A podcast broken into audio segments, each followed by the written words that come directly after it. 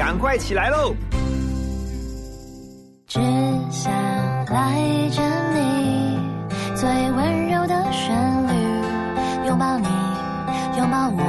的幸福广播电台。大家早安，欢迎来到 FM 一零二点五幸福广播电台，每个礼拜一到礼拜五的早上七点到九点，幸福联合国。今天在幸福联合国的现场，我们要来一起了解的一个议题呢，就是都市更新这个议题。呃，我不知道您是居住在哪一个城市，您对现在所居住的城市满意吗？不管是生活品质还是它的都市更新状况，呃，每一个人。在的城市不一样，但是都期待我们所居住的地方、所居住的城市能够越来越有新的风貌。但都市更新其实没有想象中这么的简单，到底它的困难度在哪里？那台湾的都市更新的状态又是如何？目前的现况是如何？有没有一些国外的都市更新的案例，或者是呃一些在推动的情形，可以值得我们借鉴或参考呢？今天我们在现场特别啊邀请到的来宾呢是更新建设的董事长黄章伟黄董事长，要来跟我们聊聊。Hello，黄董事长你好。哎，何龙学长早。好，哦，我们首先先来跟大家简单介绍一下哈，黄章伟董事长呢，他原先是做创投业。到后来才进到这个建筑业，对啊，为什么会从创投业啊跳到一个算是应该截然不同的领域？呃，对，算是比较传统的领域，因为在创投的话，大家都是看一些比较高科技的一些产业，嗯，那可能也是跨国际的，比如说当年我 focus 比较多是在呃 IC design 或是 IC industry，所以从 Silicon Valley 啊西谷，然后到台湾，然后到上海，大概都是这个。就是两岸三地，然后的部分这样子。那呃，其实也是一个因缘机会，因为我是呃一九九六年到两千零三年是在创投业，然后也因为这创投原因，所以我在两千零三年，然后我们投资了两个美国的 team，然后 transfer 回亚洲。对，那他们其中有一个 locate 在上海这样子，他们 design house 的 designer 的 locate 在上海，然后我说在上海居住一段时间。嗯，那就那段时间刚好是整个。上海在就是内外消防并轨的时候，对，那整个哎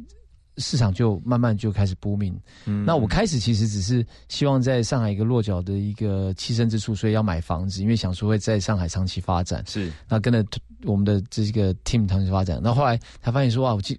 我看了房子看了半年吧，它一平米从。六千块钱，等到我要想要买房子的时候，已经到了一万多块了，涨这么多。对，我想说哇，房地产真的是太太惊人了。是是。但因为过去在二零零三年以前，台湾大家已经经历了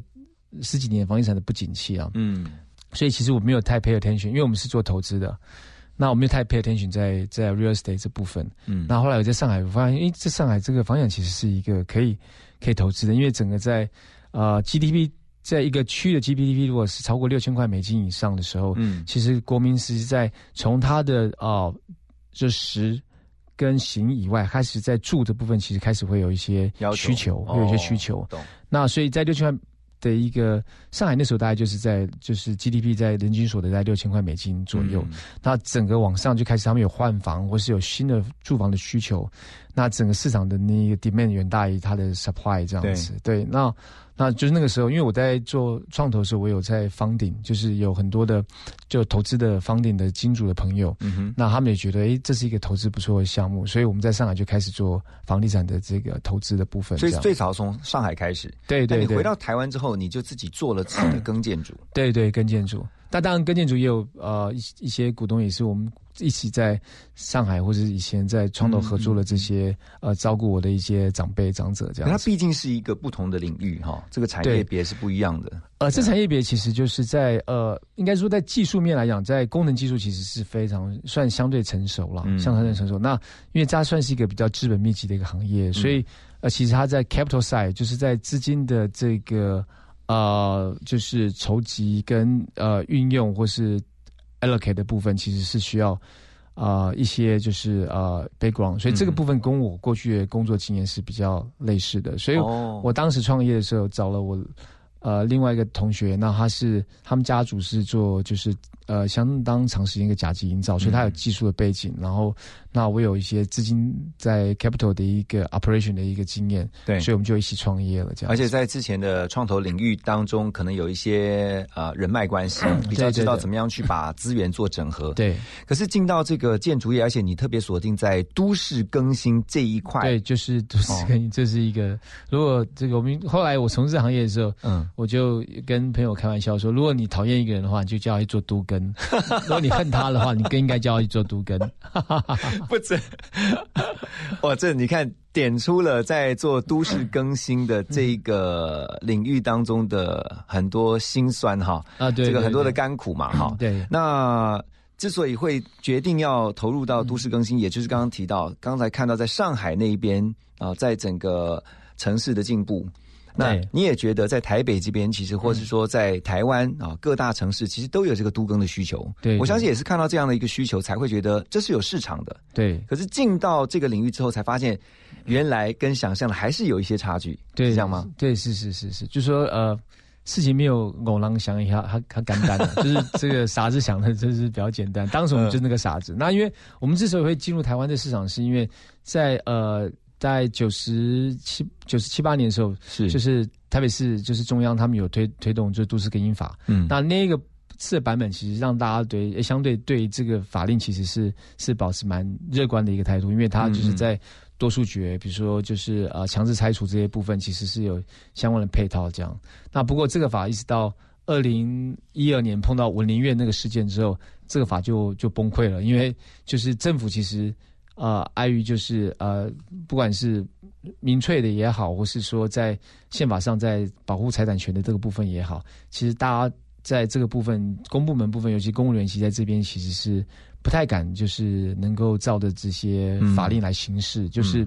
啊，因为舆论的的部分，让他们其实在这部分能够作为，其实是是有限的。那经过那次事件之后，其实就是大概就进入整个都更的黑暗期，因为大家知道说，哎。原来多数觉得这些事情是玩假的，就是政府政府不敢强制拆除啊。如果政府强制拆除，面对后面的这些，不管是在呃学生团体啊，或是一些呃抗议团体的这些压力跟声浪，其实是是很难很难抵挡的。因为你也知道，政府其实需要的是呃政政治人物需要是选票，嗯，对。那都市更新其实是每一届的候选人的一个很重大的一个证件证件，嗯。可是，因为它推动时间是非常非常相对长长度在冗长，它都大于四年时间，所以都大于一个任期，平均都要超过四年以上的时间。对，平均都要超过。从开始谈，然后到最后谈到，审议到谈定。那如果再加上新建时间的话，再加上两年半到三年，那整个时间大概一个案子大概呃十年会跑不掉，十年会跑不掉。就是说，从一开始弄到到整个全部盖好，就是就是住户可以真的就是欢欢喜喜可以。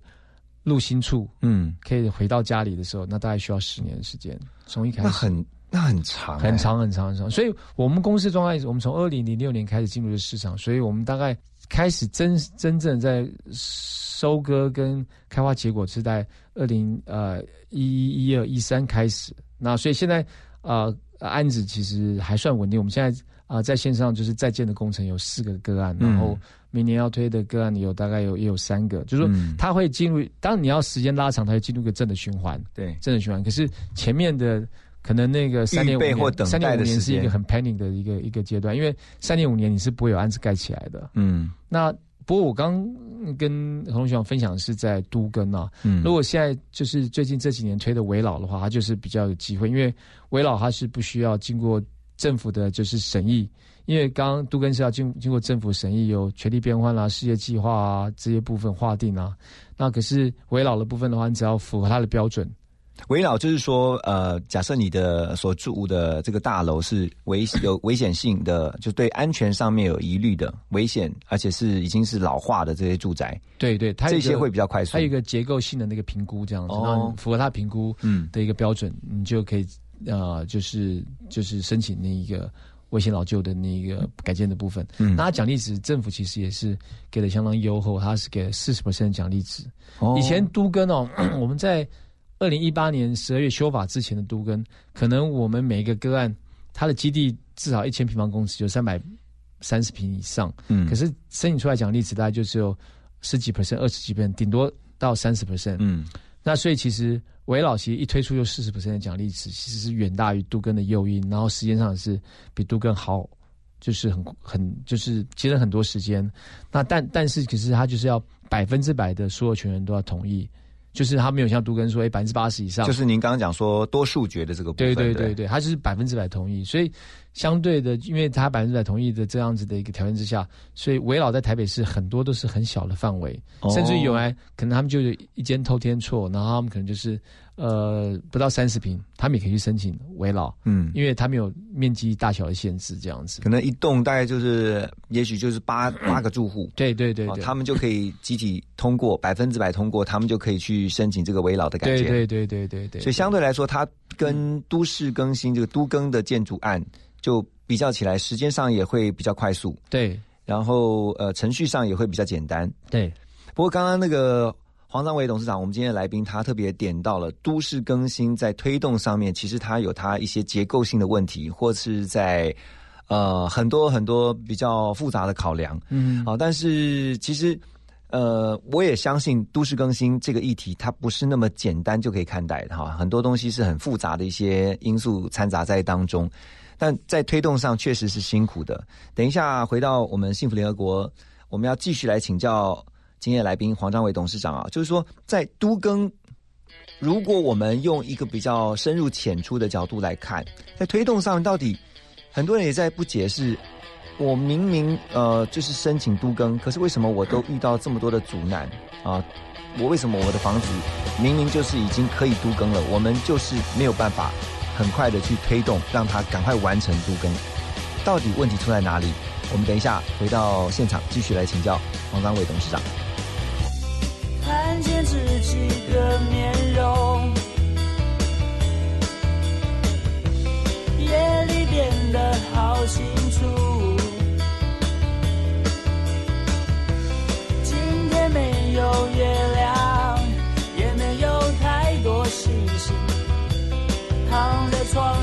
睡不着是我自己想太多难怪越来越沉重。慢慢喝一口水想想我为何改变不知不觉在改变。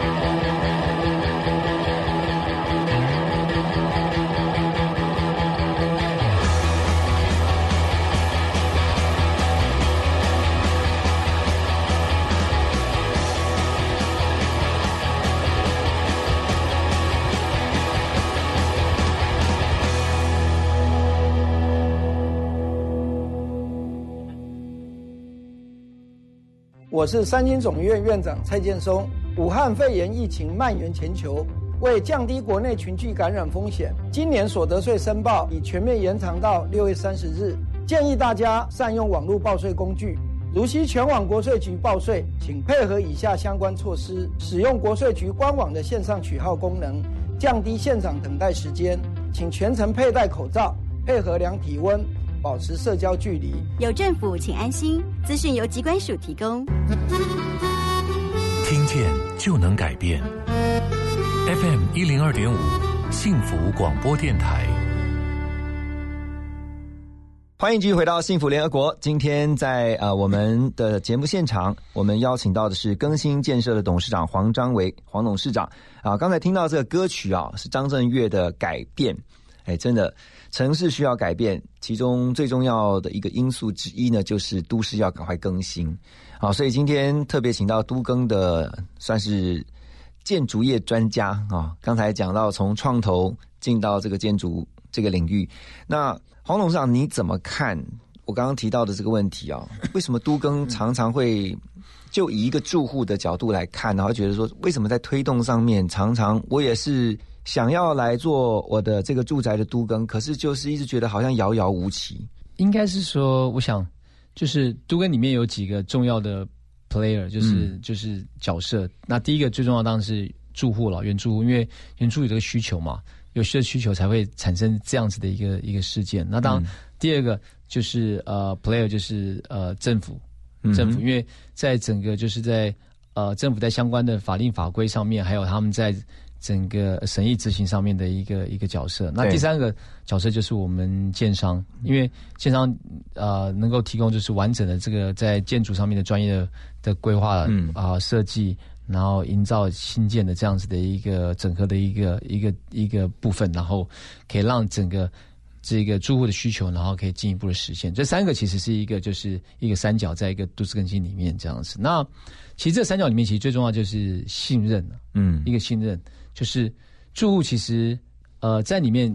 的信任，其实为什么没有办法成案？很多都是因为那信任的那个基础是比较薄弱的。嗯，对。那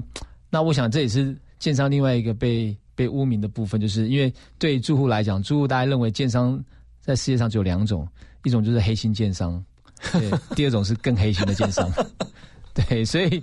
所以他们看到建商，他们就觉得这个是就是就是这个黑的，或是更黑的这样子。我问一下，都更通常来讲说，呃，发起其实有时候是从住户这边发起嘛，就是住户觉得他们的房子大概百分之八九十都是住户，都是住户，只是说住户发起之后，他们是内部进行沟通整合呢，还是他们在发起的时候就有发起的人或是住户，然后对外寻求就是建商来做接轨的部分？哦，就建商接轨部分。在前期或是在中后期，在每个阶段都会有不同的呃状况跟跟影响。对，那很少都是由建商这边主动发动，就是说我看到这一栋大楼真的是很老旧了，然后我去找这个住户的，比如说管理委员会，然后跟他说，你这个房子其实真的应该要都更了。其实我们有尝试过，就是由我们建商然后来做主动的发起，可是就回到。刚刚我们一开始在谈论这个问题的信任的一个基础上面，就说如果你不是有朋友引荐，或是他们呃住户在可能呃媒体或是在呃呃实物的案例上有看到这家建设公司，那其实如果这家建设公司是自己亲自登门拜访，那没有任何熟识的一个引荐的话，其实住户其实对信任其实是是很低的。所以刚才黄董事长你提到的是。信任是最大的关键，对对。可是怎么样能够在这个关键上面去做突破？就是建立这样的一个信任，然后让这三方，特别我觉得是在建商跟住户之间，能够有一个比较好的结果。呃，传统哦，就是在就是建设房地产市场里面，就是呃，跟地主建立信任方式，很多都是就是瓦诺哦，瓦诺的意思就是他们可能就是。找当地的，比如说像邻里长啊，或是找找当地可能区域比较熟识的这样子的一个意见领袖，然后他们会跟他，比如说呃泡老人茶，然后呃 多沟通嘛哈，喝喝酒啊聊天啊这样的方式。可是那我们公司或是比较新的这样子的一个建设形态，我们会比较是希望是用专业去建立信任，嗯，就是像我们公司的开发人员都是呃在就是可能地震跟都计。本身的呃硕士生、硕士毕业的，那他们在学校就已经相对有在这整个在呃在都市计划或是都跟这个完成的训练，然后有这个专业，然后用专业然后去跟住户做沟通。那原因也是因为在台北市，就是能够居住在金华区域的这些老公寓啊的这些住户，其实他们可能大概就是三四十年了，就是到台北来打拼的。嗯，然后他们可能都在他们的领域里面，其实当年可以买了房子，然后可以把小孩子拉拔长大，比如说出国念书。嗯，他们可能在他们领域里面都做的还是不错的，比如说可能是什么律师啊、医师啊，或者还有一些是可能是老师，对老师啊，或者银行的这个经理，就是他们相对是专业的。的出身，所以他们其实是对专业的、对专业其实是能够产生共鸣跟嗯跟信任的。那我们公司是以这个模式，然后尽量透明，就是啊告知法令，然后解释法令，然后在设计的时候能够让他们知道他们全部的权利跟义务是怎么样的一个状态。嗯，就透明明确，然后用专业的方式去跟他们做互动。那我相信很多其实，在这些职场上是有。有有经历过这些风浪的走跳的，那这些可能是这个这些医师啊、律师啊、会计师，其实他们都会知道，说，哎，您说的话是不是是真的，是不是经得起就是考验的？嗯，对。那这样的过程其实就需要一些时间，需要一些时间。那当然最好是说，哎，他们本身他们可能都已经住户之间本身自己发起，都已经整个沟通的差不多，然后它里面有有呃，可能跟公司过去有合作过，比如说我们在。在可能在哎罗斯福路是哪里有盖过他们的杜根案，就是有一些公司还不错之前的参考范例。对对，那他们也经历过这些过程，他直接引荐进来，嗯那这样子的时间就会相对缩短很多。嗯，在开发前模式，因为他知道公司过去在呃经营这样子的一个杜根上面的一个态度啊，或是理念啊，或是一些做法啊，然后可能可以比较让租户可以很快时间取得信任。那大家。可以很快就是进入就实质上的一些讨论这样。可是我有听说过，就是本来呃也都谈了，开始要谈这个都更，然后可是谈到一半，或者说谈到已经快要结束的时候，又突然失败了。那原因是出在哪里啊？呃，原因大部分其实会出在就是大概两个两个两个部分，就第一个就是说可能在呃公部门，因为台湾在公部门介入的时间就是比较晚，而且比较相对被动一点，就是。呃，政府不会在就是整个前期的时候会会有进场协助的部分不会。那他通常都是什么时候会进来？就是说已经整合到，比如说八成以上，百分之八十以上，然后我们开始送政府审议嘛。嗯。那啊，如果他已经是划定区域的话，就不用划定，然后就直接送事业计划。那开始正式政府才会进入来做审议的一个部分。嗯。那你能够整合到八成以上，可能之前你就已经花了三年五年的时间跟政府跟住户在做沟通跟跟整合的部分。那那个时候就会发现一个状况，就是因为政府没有真的进场，所以其实基本上住户，呃，应该说住住户的属性分布一定是个常态分布，一个 normal distribution，一定有一些人其实他是可以沟通，跟就是比较好沟通，confidence level 比较比较可能百分之九十的部分的，他其实是可以沟通跟对。跟跟跟互动跟用呃。就是很正常的方式来来来来 approach，嗯，可就有一些部分的住户是，他其实他他他没有不都跟哦，他可是他没有办法信任你，或是他没有办法，就是哎，你讲的话他觉得没有经过检验，因为公部门没有对。没有进场，公部门没有审议，所以所以他觉得他就是要等到哎，反正经审议到最后决那个核定了，嗯，那他他得要要参与都跟，就有有人非常谨慎跟小心这样子。的住户也是有存在，那再就是最最 extreme 的一个案例，就是说他可能就是呃，可能在价值上的认定，可能跟就是政府可以给予的奖励值之间有很大的一个落差 gap，那那个就是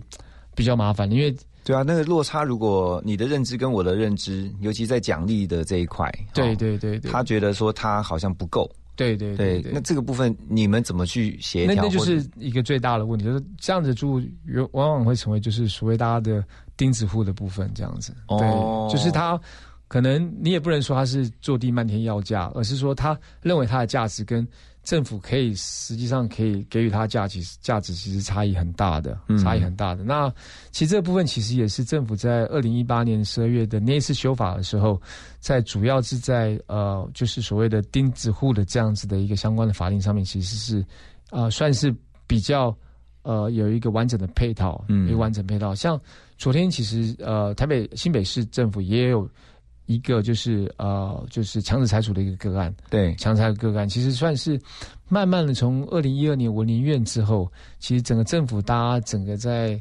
呃心态上面，整个在。呃，力度上面其实是有点像钟摆效应一样。现在从最从原先比较不碰，对不对？对对对，左边不碰，然后比较民粹，然后比较以选选选票为考量的部分，其实慢慢已经摆到右边。其实是应该是以都市的长期的发展、都市安全，然后还有在解决这些雨漏啊、这些这些建筑的问题上面，他们其实现在执行的力道其实是是是是是大的，是大的。对，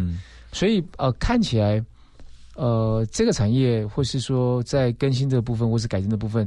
这未来的五年应该算是就是过去的二十年所没有看到一个比较啊波敏的，或是比较一个呃常态正常的一个一个发展的一个一个未来的五年的机会。是呃，今天在我们的现场啊，我们的来宾是更新建设的董事长黄章伟董事长，他刚刚特别提到在都更。很大的一个关键是信任。我刚刚听到另外一个重点就在于说人的那个沟通。其实要盖要盖房子，现在都很快速，可是要处理人的问题，其实是最花时间的。对对。等一下，我们也会请黄董事长来帮我们分享几个他所经历的这些呃实际的案例啊，来告诉我们，来进一步的了解都市更新到底是怎么一回事。我们先来听这首歌曲《浪花兄弟的你是我的 OK 绷》。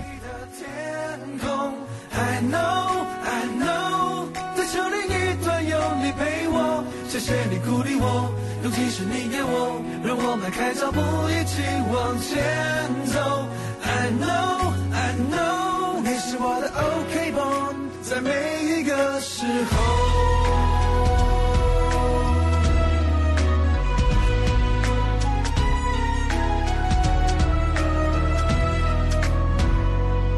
每一个旧冰箱，做着我的梦想。我要开始决定旅程的方向。设计挂在桌上，一点伟大理想，当成这是卖不出去公仔的床。有天我出发奇想，我再是供着送孤儿院的小孩，看着他们的表情，满足的那模样，看着他们快乐，我也跟着饱了。我离开了街上，开始我的流浪，身上只带着公仔、Q B 和吉他。他们陪着我，永远不寂寞。还有还有，一只大狼狗，它名叫阿福，整天跟着我，在我最最难过的时候，给我温暖的眼神，肯定的微笑，准备往前出发。一个人的时候，在陌生的街头，抬头看着繁星夜垂的天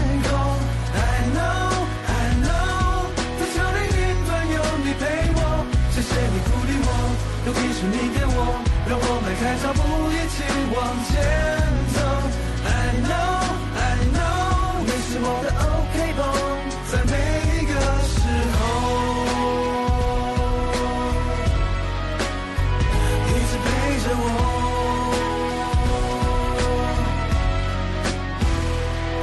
外婆教我唱的童谣，我也从来没忘过。他说手举冷场的当下，他也没忘过。就算失败，就算沮丧，依然记得回家。上去就把这家人朋友好好哭一场。你让我晒干一切一切烦恼忧伤，拂下我的疗伤歌曲，良药并不苦。用耳朵用心听我唱，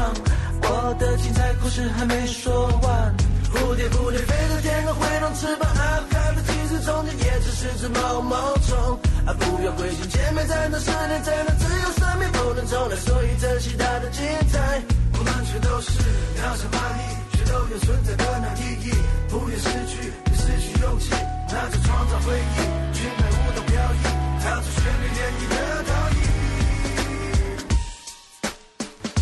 一个人的时候，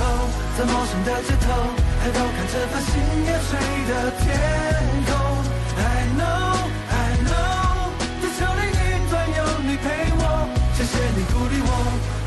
你给我，让我迈开脚步一起往前走。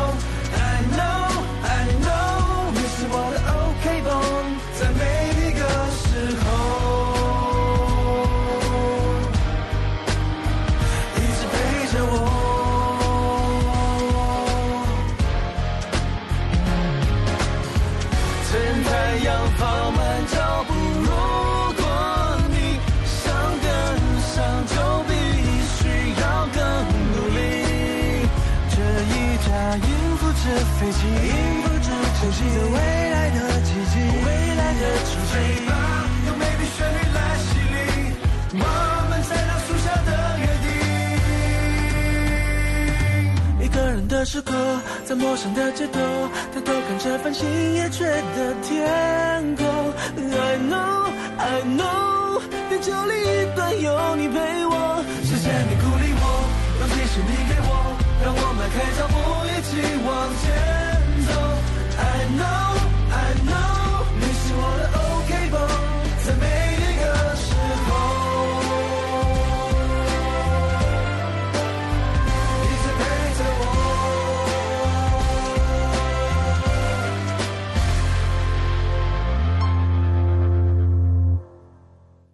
呃，两手都拿的东西，你就不可能再拿别的东西，所以一定要放掉，才会有新的收获。我是于美瑞，您现在收听的是 FM 一零二点五幸福广播电台，听见就能改变。Transformation，转变你的眼光；Transformation，转变你的态度；Transformation，转变你的电台。FM 一零二点五，TR Radio，幸福广播电台，让你听见幸福，重新转变。欢迎继续回到幸福联合国。今天在现场是更新建设的董事长黄章伟董事长。那刚才有提到了这个都更的困难哦。我想从一个住户的角度，想问的是说，我怎么样？我觉得我如果我我的家现在是需要都更的啊、也许这个屋龄已经超过了三十年了，那我应该怎么做？哦，做法上面我应该怎么去呃处理，能够让我家里面的这个都更成案，然后最后有机会都更变成一个新的住宅，你的建议会是怎么做？呃，应该讲，其实我们啊、呃必须要从成案角度来看的话，嗯其实我们碰到比较多可能成案的，都是在他的居住环境是比较有急切需要改变，嗯就是对人身安全有比较大的一个啊、呃影响的这些族群，就是啊、呃比如说之前九二一地震或是三三的那个地震，有很多台北市有一些红标啊、黄标的这些建物，那就是已有被经标为是围楼的嘛？对，哈已经围楼，已经有列军列了，然后所以你你居住上面的安全其实是有恐惧的，那样子其实是最最容易最容易。那再就是比如说辐射物啊，或是海沙物啊，已经你住在那个已经那个楼那个天花板都掉下来，对对哦对对，天花板都掉下来，你可能在家里可能都有被被被砸伤的这样子一个危险性。嗯对，就是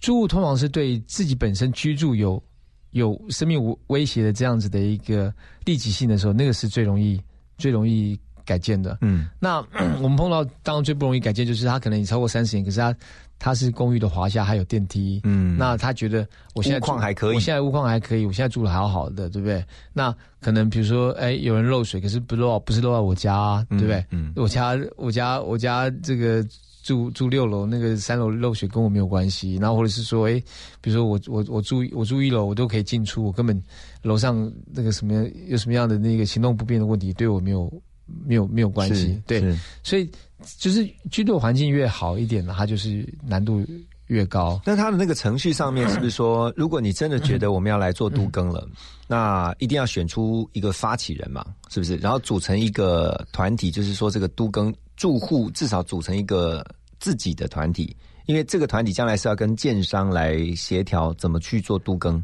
呃，应该说，通常就是都会每一个区域都会有他们的一个意见领袖啊，对意见领袖。然后，呃，是不是要就是组一个团体？就是比如说，在团体上更新会，就是可能在法令上是有一个他正式的一个一个呃他的 status 这样子。可是，嗯是不是住户一定要走走到那个程度？那或许不需要，可是可能都需要有一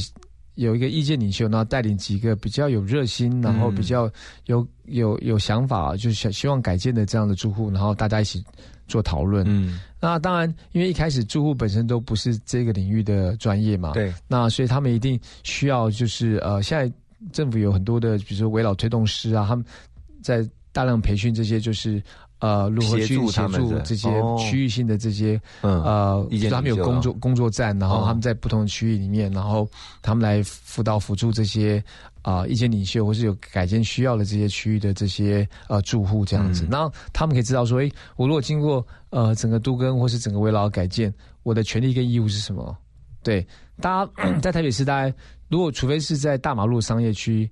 那这区以外，大家住，大家希望都是说，哎，我改建之后，我的室内的使用的面积不能缩水，就是我希望，嗯，我现在室内是是三十平，我改建之后室内还是三十平，嗯，那因为现在公设比是比较高的嘛，公设比如果是三层，那可能要到就是四十平左右的一个权状，可是它的那个那个室内平还是三十平，嗯哼。对，那这样子的条件大概是现在住户他们觉得他们最 minimum 可以接受的。那当然还要外加一个车位这样。也就是说，室内实际可用的平数对是跟我现在的一样。对，这样的话，不然期待就会落差很大。对对对，就是呃，应该这样相对来讲，权状也就增加啦。对，权状就增加三层嘛。嗯，那如果再以价值来讲，新屋跟就是呃，三十年公寓的话，价差大概有四四成到五成之间。嗯，对，所以其实整个改建完之后，其实大概都有就是呃七八成以上的一个在价值上的增加。嗯，价值上的，这是大概台北就是为什么说都跟只能发生在台北或是新北市，原因是因为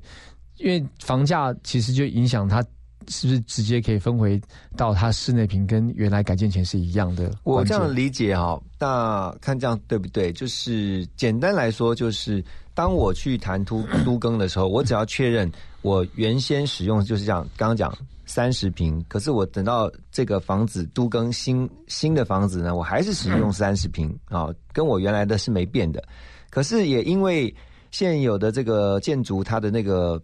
比例上面比率啊，就是说它本来的这个可使用的室内是三十平，可是因为权状增加了，对，权状增加了，我原先的权状可能只是四十平，使用是三十平，可是因为都更之后，我还是使用三十平，但权状变成了假设五十五平了，或者是六十平了，可是你就想了多出来的，其实都是在房价，都跟房价有关，对对，价就是你的价值是用六十平来计算，那当然就会有诱因。那也就表示说你的房子变得价值比较高了，对对，那这样子才会有诱因嘛，对。对不对？不过这就是会回到，因为啊，台北市大部分的使用土地使用分区啊，就是都是住山，住山它的使用分区是两百二十五，就是你一平的土地可以盖二点二五平的那个楼地板面积，嗯，那这个比例其实要让就是在搭配上房价，要让大家可以都室内平可以满足分围的话，其实，在台北市很多房价如果就是没有超过六六十万、七十万的区域，其实是有难度的，哦，有难度。所以应该是这样讲，就是台湾其实因为在整个都市计划跟都市规划当年在走的时候，其实比较偏就是在在英美的这样子的一个一个一个。呃，角度，所以，嗯，我们比较算是稍微有点低密度的使用，所以跟像呃香港啊，或是我们看到了呃东京或上海，他们容积率动不动就是十，因为我们这这才二点二五，它那个十就大概我们的四倍，嗯，所以他们在你可以看到我们走在那个香港铜锣湾上面，其实就高楼大厦林立啊，那个。那个就是整个都是容积的那个强度都是非常高的。台湾台湾台湾实在很少，当然这有有好有坏，就是说那样的居住环境其实是压力跟这个就是你知道就是就是太密了，密密集度是高的。台湾其实就是相对就是一个呃很好居住的城市，也是因为某种上它的使用容积的强度也是比较低一点点。嗯，可是因为是这样，所以它就是改建它所要。就整个城市的改造再再生，其他花了时间的代价会是是比较大的，嗯，比较大。在我们的现场是更新建设的董事长黄章伟董事长啊。那你刚刚所有说，其实台湾呃长期以来其实参考英美的这个都市更新的一些，不应该说都市计划的部分，都市计划的部分。那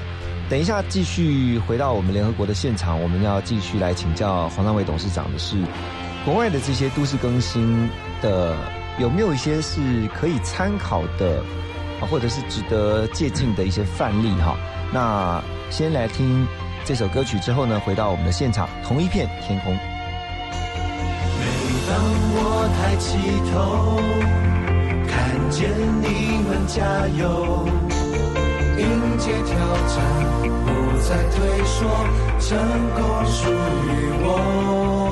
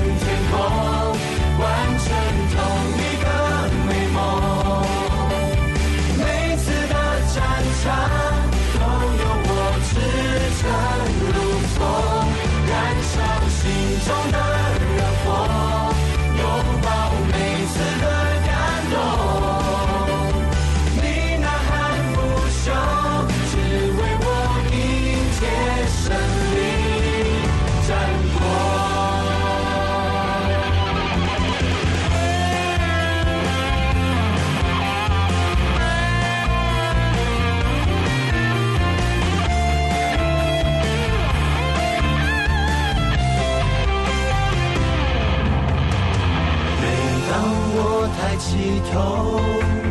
看见你们加油，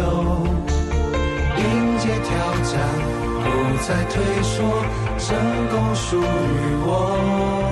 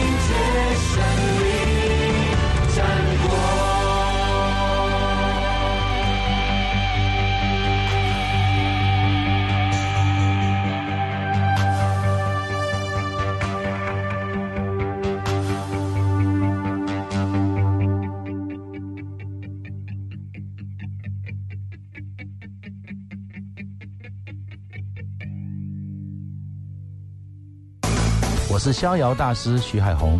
任何一种处境是好是坏，在于我们对待处境的态度。您现在收听的是幸福广播电台 FM 一零二点五，听见就能改变。听见就能改变。FM 一零二点五，幸福广播电台。回到幸福联合国，今天在我们的现场是更新建设的董事长黄章伟董事长。呃，国外有没有你觉得在都市更新特别值得台湾做参考的？呃，台湾在整个都市更新法令其实都是，哦，我觉得在都市更新的部分都是参考日本的那个都市再开发法的部分。我们就是多是参考日本日，本的，就是我们哦这一套，其实后来的都市更新其实是日本再开发法这个部分。嗯那就是不管在范围的划定，然后然后事业计划、权利变换这部分，都是日本也有事业计划、权利变换这样的不同阶段。嗯只是我们参考的部分，其实有一些有个部分其实是比较呃可惜的部分，就是说日本是在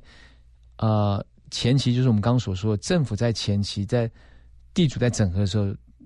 政府就进场了，哦 政府就进场，政府进来的比较早，政府比较进进来比较早，进政府跟跟居民在前期的时候，他们就已经开始对呃政府就会花时间去去辅导，那让住户去了解，嗯。然后让他们知道他们的权利跟义务是什么，然后让他们对这个呃整个过程的这个程序，他们其实是清楚的。嗯。我觉得人就是这样，人如果对这些事情是是清楚会可以掌握，其实大家就不会有恐惧，嗯未知的恐惧。嗯那他们在很清楚了解之后，然后他们会再去做遴遴选实施者，就所谓的建商啊。那所以这个部分其实大家就可以在达成默契跟共识的几率就高。嗯，所以他们大部分到最后审议的时间，大概就只花了呃一年多的时间就可以成案这样。当然前期的时间，呃，我们说的就是政府的介入啊，这部分也是要花对比较长的时间。可是因为有政府的这样子的一个一个角色在里面，所以住户的信任度跟最后就是在审议的这个呃减少了这些复杂程度会高很多。那你说我们参考日本，那可是那台湾的话，为什么政府都知道等到、呃、政府就是政府台湾就在八成，我们真的送件之后，就是我们已经送件到就是公部门的时候开始做审议，他们才会正式正式的进入这个这个个案里面。那我们为什么不能像日本，就是再早一点进来？呃，那就我想，我想这个其实跟就是公部门的他们的第一个意愿啊，还有他们的人力，其实有都有都有影响。因为像其实我们在都市更新的这个领域啊，其实我觉得公部我也要为公部门说说点话，因为公部门因为他们可能介入的时间比较晚，所以当他们介入的时间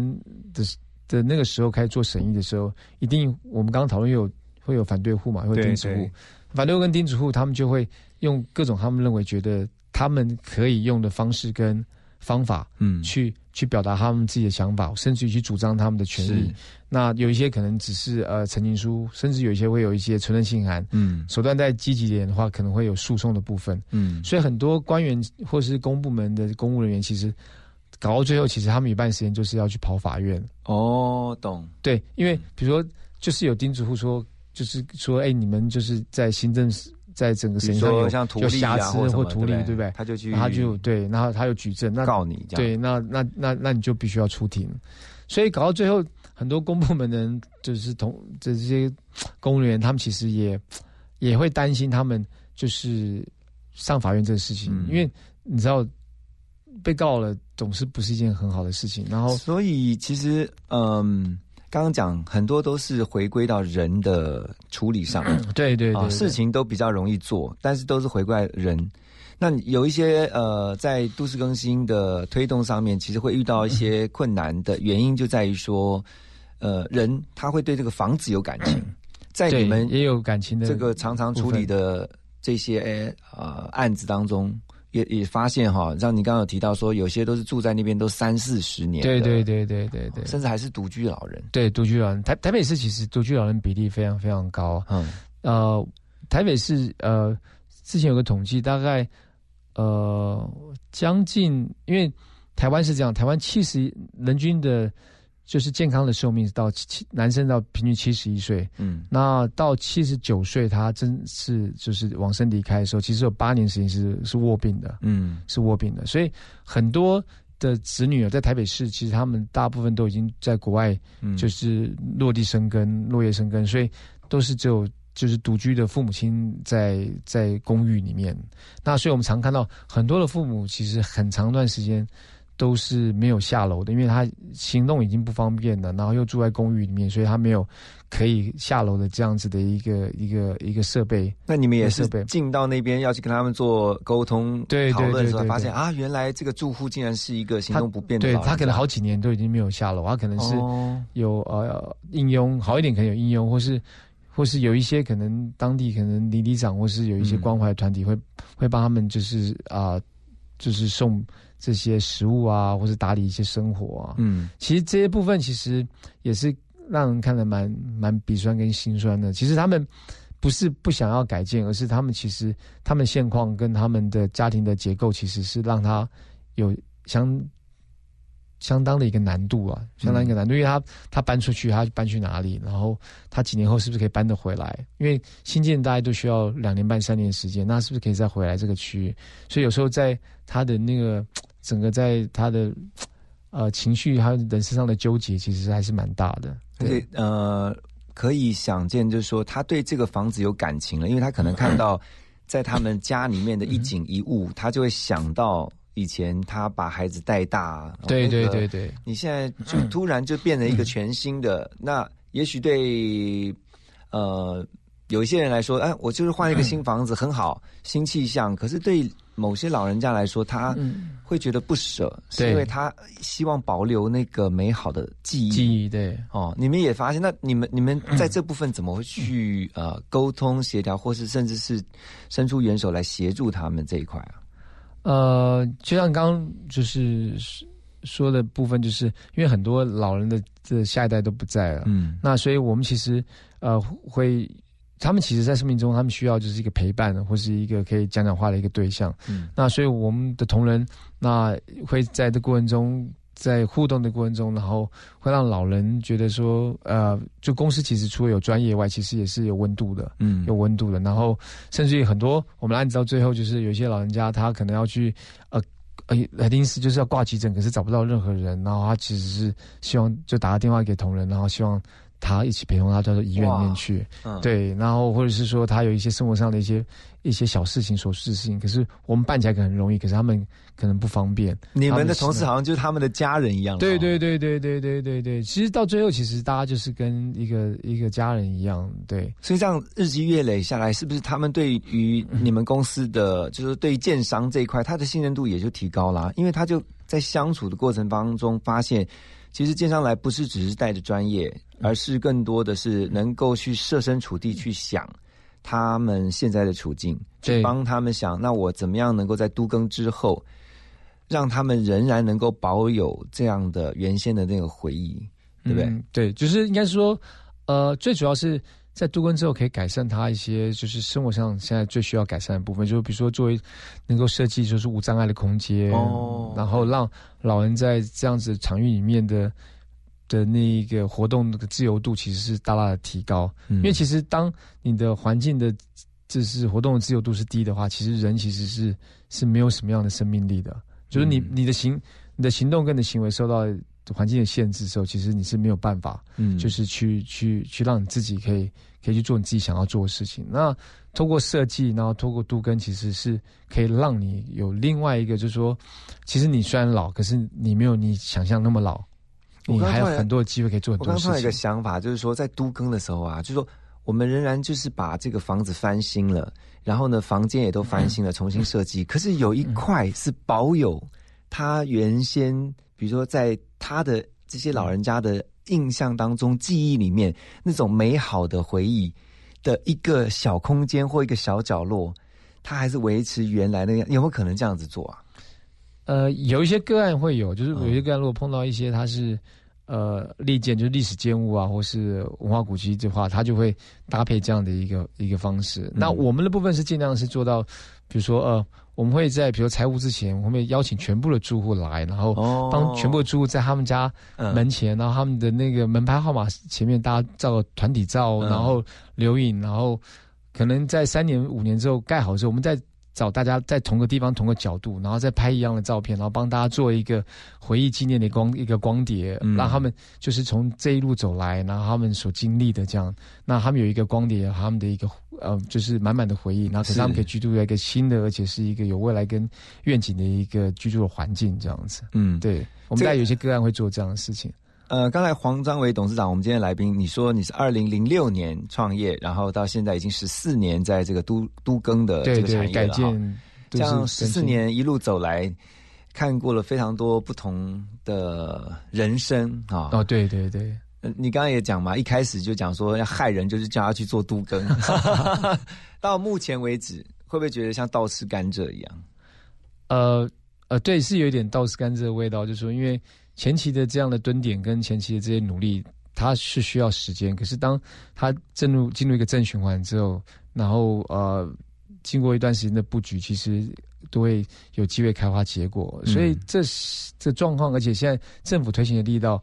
呃，现在房子一定比十四年前又更老了十四嗯十四年了，所以它比十四年前又更需要在都跟跟改建。所以市场上现在的机会跟。跟跟呃可能性其实比以前高很多，所以呃我相信就是跟全世界每个城市一样，城市要有活力，城市要有有一个一个欣欣向荣的一个竞争力。其实我们是在都市的这样子一个改造的部分，其实需要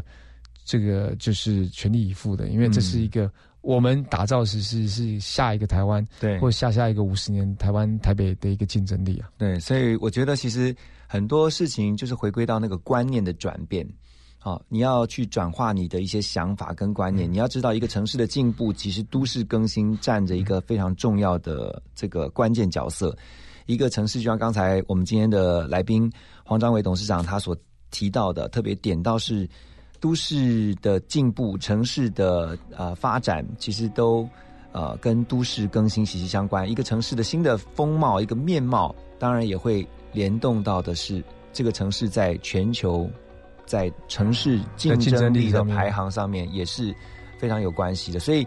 呃，一起能够更加的了解都市更新的意涵，还有包括都市更新我们怎么做。身为一个住户也好，一个建商也好，甚至是公部门的政府的角色也好，如何透过三方的合作，在一个有充分信任的基础下，大家一起来完成都市更新的美好计划。那，今天非常的谢谢呃我们的来宾，更新建设的董事长黄章伟黄董事长的分享，谢谢你告诉我们那么多，也祝大家有个平安喜乐的一天。这条路好漫长，时光逼着我们长大，好多话不能讲只有把酒言欢的他。这世界说大不大。一生能有多少人